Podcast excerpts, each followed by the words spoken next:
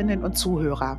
Heute geht es in unserer Podcast-Reihe Covid-19 in der Praxis um Todkranke, um Menschen, denen die Palliativmediziner zur Seite stehen, so gut sie können. Dr. Thomas Nolte vom Zentrum für ambulante Palliativversorgung Wiesbaden berichtet hier, wie er und seine Kolleginnen auf Covid-19-Patienten vorbereitet sind.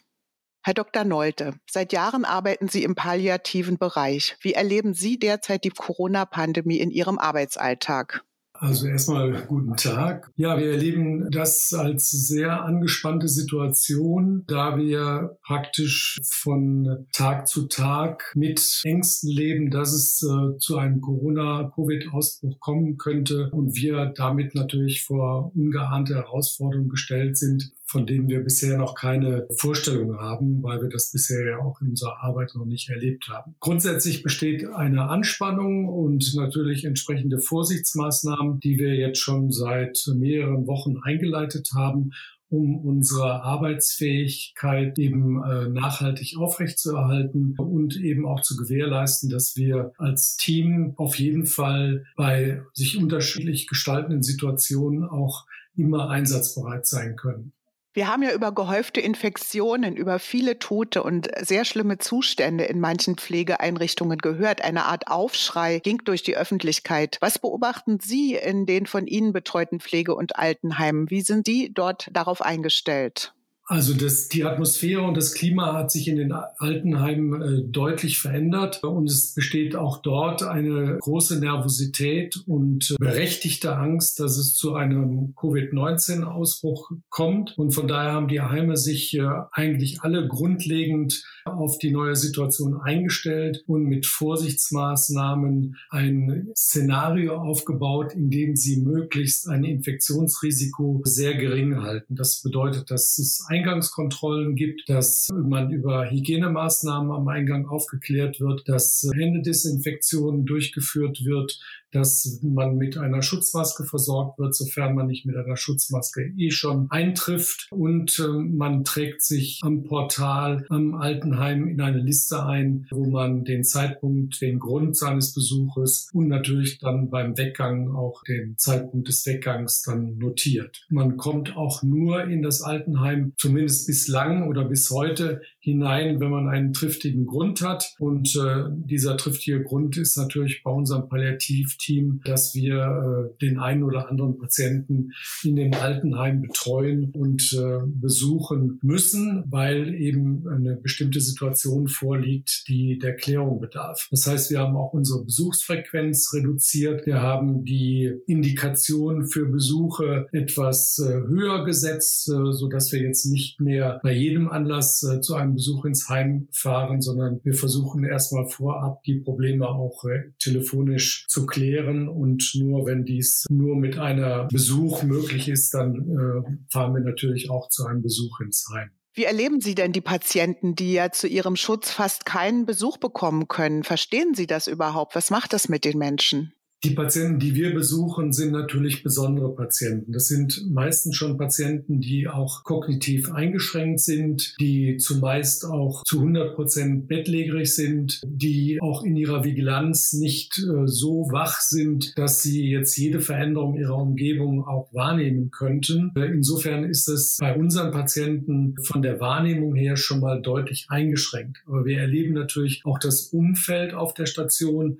und da herrscht doch sehr viel Ängstlichkeit, Verunsicherung unter den Bewohnern und teilweise auch äh, unter dem Personal, die natürlich auch äh, von der Angst besetzt sind, dass es zu einem Ausbruch der Covid-Erkrankung kommt, so dass auch hier, wie eingangs schon gesagt, äh, auch die Verunsicherung doch groß ist. Ja, was macht es denn mit Ihnen, wenn sich die ganze Umgebung so äh, derart, wie Sie schildern, verändert hat? Können Sie da helfen? Können Sie Trost spenden? Sind Sie auch selbst von mehr Angst ergriffen? Wie geht es Ihnen jetzt? Ja, wie geht es mir? Ich gehöre natürlich auch zu denjenigen, die erstmal verunsichert sind äh, oder waren durch die Situation. Wir leben ja jetzt schon sechs äh, oder acht Wochen mit dieser Verunsicherung und auch in der Verunsicherung stellt sich eine gewisse Routine und Alltag ein, sodass auch diese Verunsicherung jetzt mehr und mehr auch einem Normalzustand jetzt gewichen ist.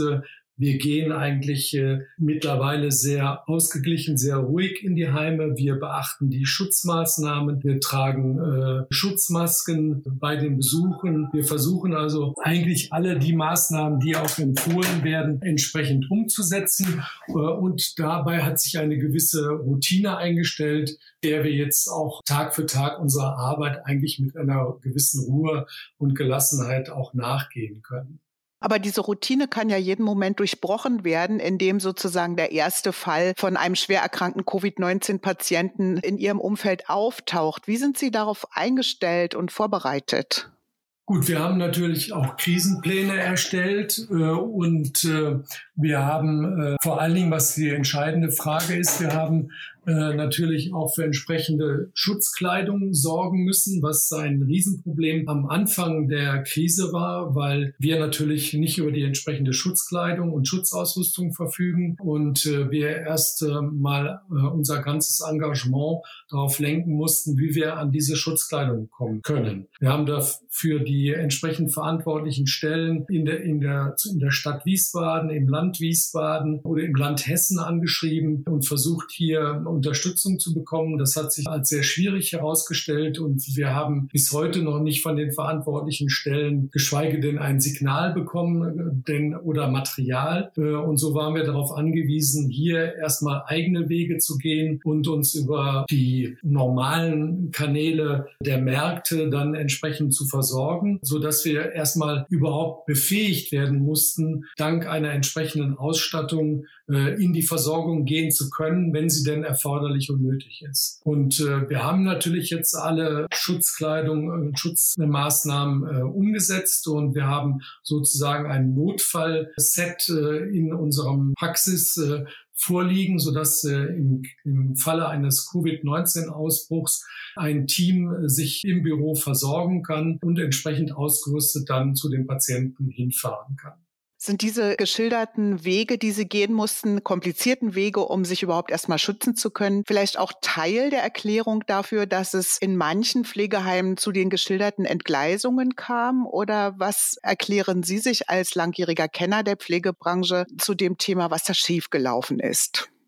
Naja, darüber kann ich jetzt nur mutmaßen. Ich war ja nicht in den Heimen anwesend, in denen es zu einem Ausbruch gekommen ist. Ich vermute, dass der äh, Coronavirus über das Personal in das Heim hineingetragen wurde und dann über das Personal an die alten Menschen weitergegeben worden ist. Das ist ein Infektionsweg. Der andere Infektionsweg wäre über Angehörige, die zu Besuch dort waren. Äh, und äh, da es ja zu dem Zeitpunkt, als die Pandemie losging, eben noch keine besonderen Schutzvorrichtungen und Schutzmaßnahmen für Alten- und Pflegeheime vorgesehen waren, waren natürlich die alten Leute dem ganzen Geschehen im Prinzip schutzlos ausgeliefert, zumal ja auch keine Sensibilisierung für die Thematik im größeren Umfang in der Öffentlichkeit äh, vorhanden gewesen ist. Sie meinen also, die Probleme sind mittlerweile abgestellt?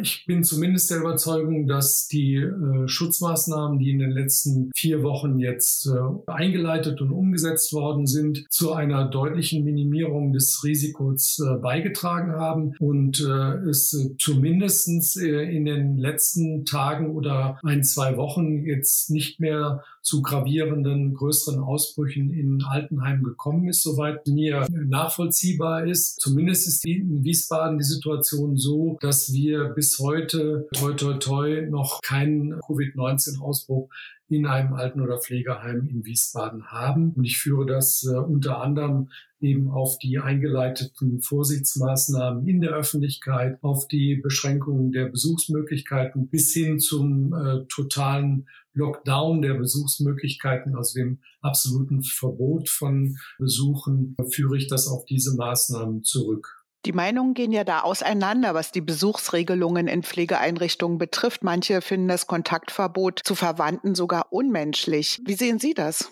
Also ich kann nachvollziehen, dass man in einer ersten Reaktion erstmal ein Maximum an Maßnahmen umgesetzt hat, um zunächst mal einen sogenannten Stopp der Infektionsweitergabe in einem radikalen Umfang auch zu gewährleisten. Mittlerweile sind wir jetzt in der Phase, dass wir äh, sukzessive eben auch Lockerungen ermöglichen und zulassen und auch von der Politik äh, dies jetzt auch mit befürwortet wird. Und da halte ich es äh, gerade in Alten- und Pflegeheimen für vorrangig, dass wir hier zu Besuchsregelungen kommen, die diese äh, strikte äh, Besuchsverbot auf jeden Fall aufheben, relativieren und an die besonderen äh, Situationen der alten Menschen angepasst wird. Das meine ich im grundsätzlichen Sinne, dass es hier zu Lockerungen kommen muss, aber das meine ich auch insbesondere im individuellen Bereich, da eben die alten Menschen auch unterschiedlich von, von der Isolation betroffen sind, so dass man hier generell und auch im Einzelfall eben auch Lösungen anstreben muss, die hier zu einer Lockerung und auch zu Besuchsmöglichkeiten führen, damit die Verunsicherung der alten Menschen, die Isolation, die Ängste reduziert werden und dadurch auch signalisiert wird, dass man sukzessive hier wieder zu einer gewissen Normalität zurückfindet. Sind das jetzt Ihre Wünsche oder wird es in Ihrem Umfeld schon so gehandhabt? Also in unserem Umfeld wird es äh, jetzt beginnend langsam umgesetzt, dass man sich Gedanken macht über eine grundsätzliche Lockerung des Besuchsverbots und auch über individuelle Regelungen, die im Einzelfall äh, möglich sind, falls der Bewohner dies äh, im besonderen Fall erforderlich macht. Wir haben aber unterschiedliche Vorgehensweise. In meinem Versorgungsgebiet äh, haben wir zwei Hospize. In einem Hospiz galt bislang ein absolutes Besuchsverbot, in dem anderen anderen äh, Hospiz gab es ein relatives Besuchsverbot mit einer Beschränkung auf Besuche auf einen Besucher und auch nur eine Stunde am Tag. Und äh, in diesem zweiten Hospiz werden jetzt die Besuchsregelungen weiter gelockert. Und äh, im Einzelfall waren hier auch schon weitergehende Besuche auch möglich, wenn der Patient in den Sterbeprozess kam und hier eben dann einfach auch eine kontinuierliche Besuchsmöglichkeit für Angehörige notwendig und auch wichtig war. Kommen wir noch mal zu einem anderen Punkt. Sie haben ja als eine der ersten Einrichtungen einen sogenannten Palliativpass entwickelt. Was beinhaltet der und wie könnte er in der derzeitigen Krise helfen, schwerkranke Menschen zielsicher zu betreuen?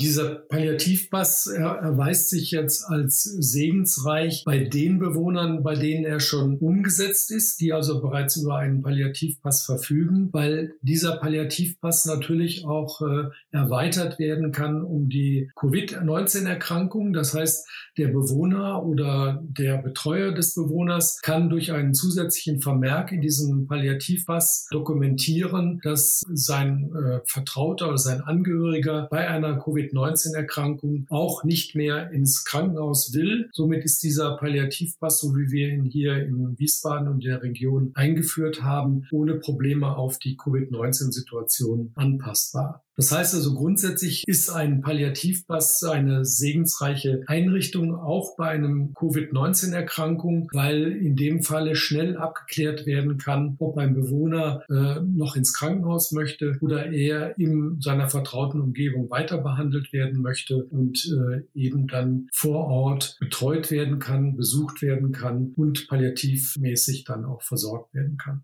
Gerade die Frage der Beatmung, also beatmen ja oder nein, wird ja in diesem Palliativpass ausdrücklich festgelegt. Ist das auf schwere Verläufe von Covid-19 übertragbar oder stellt sich die Frage da ganz anders?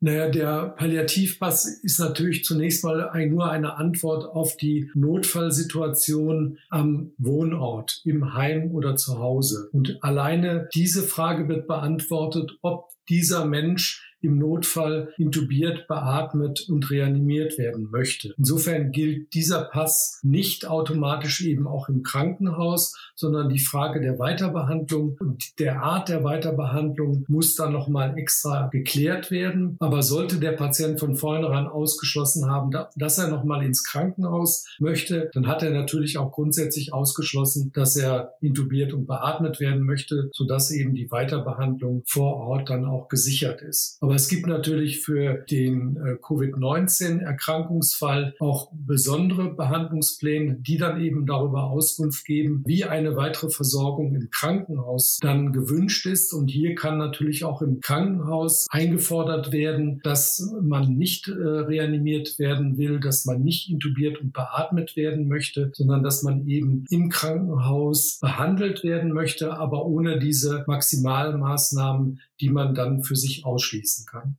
Das heißt, dass Sie die Palliativpässe, die Sie ja schon seit Jahren eingeführt haben, derzeit aktualisieren oder neu anlegen oder wie muss man sich das vorstellen?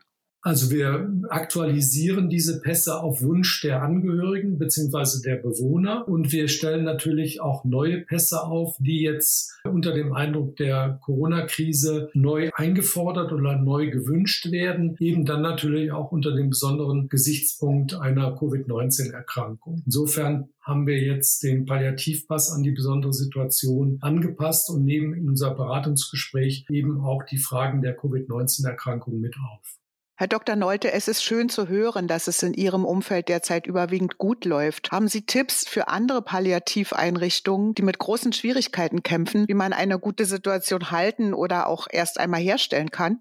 Ich kann natürlich nur für, für, die Teams sprechen, die noch nicht sich in der Akutsituation befinden, weil die sind weiter als ich, die haben mehr Erfahrung als ich, die wissen schon mehr, wie sie in ihrer Situation reagieren können und müssen. Ich kann nur sagen, es ist wichtig, dass man in guten Kontakt im Team bleibt, wobei dieser Kontakt eben sich ganz anders gestaltet. Äh, man ist eben viel mehr auf das Telefon angewiesen, man ist mehr auf Online-Konferenzen angewiesen, aber es ist wichtig, wichtig, dass das Team weiter Kontakt hält, dass äh, sie sich gegenseitig informieren und eben auch Gedanken austauschen, wie man gemeinsam die Krise bewältigen kann. Das ist erheblich schwieriger als zu normalen Zeiten, aber es ist umso wichtiger, dass das mit den technischen Möglichkeiten, die es nun mal doch Gott sei Dank gibt, dann auch umgesetzt wird. Und dann ist natürlich der technische Hintergrund wichtig, dass eben eine komplette und gute Ausstattung da ist, dass man im Krisenfall zu den erkrankten Menschen gehen kann und selber als Arzt äh, oder als Pflegekraft geschützt ist. Das sind, glaube ich, die zentralen Botschaften, die ich hier weitergeben kann. Ist es eigentlich nach den vielen Jahren, die Sie schon diesen Job machen, die krisenhafteste oder die schwierigste Zeit, die Sie durchleben? Also ich finde diese Zeit jetzt nicht als äh, besonders herausfordernd oder belastend, weil ich wie gesagt, mit der Krisensituation der Covid-Erkrankten noch nicht konfrontiert worden bin. Insofern bin ich da sehr zurückhaltend, weil ich glaube, dass äh, eine richtige Krisensituation erst eine Situation wäre, wo wir mit einem vermehrten Anfall von Covid-19-Erkrankten zu tun hätten und dann natürlich äh, physisch wie psychisch in erheblich größerem Umfang gefordert wären, als wir das jetzt sind. Wir erleben eine gewisse Anspannung aber wir sind, glaube ich, alle im Team nicht über alle Maßen oder äh, auch nicht nur geringfügig gestresst, sondern wir sind, haben eine gewisse Anspannung, aber wir sind, glaube ich, alle in unserer Mitte und sind gut in der Lage, unsere tägliche Arbeit zu tun. Wunderbar. Dann wollen wir hoffen, dass es so bleibt. Herr Dr. Neute, vielen Dank, dass Sie uns Einblicke gegeben haben, die auch Mut machen können. Weiterhin viel Erfolg bei Ihrer so wichtigen Arbeit. Ja, ich danke Ihnen, Frau Sand. Danke.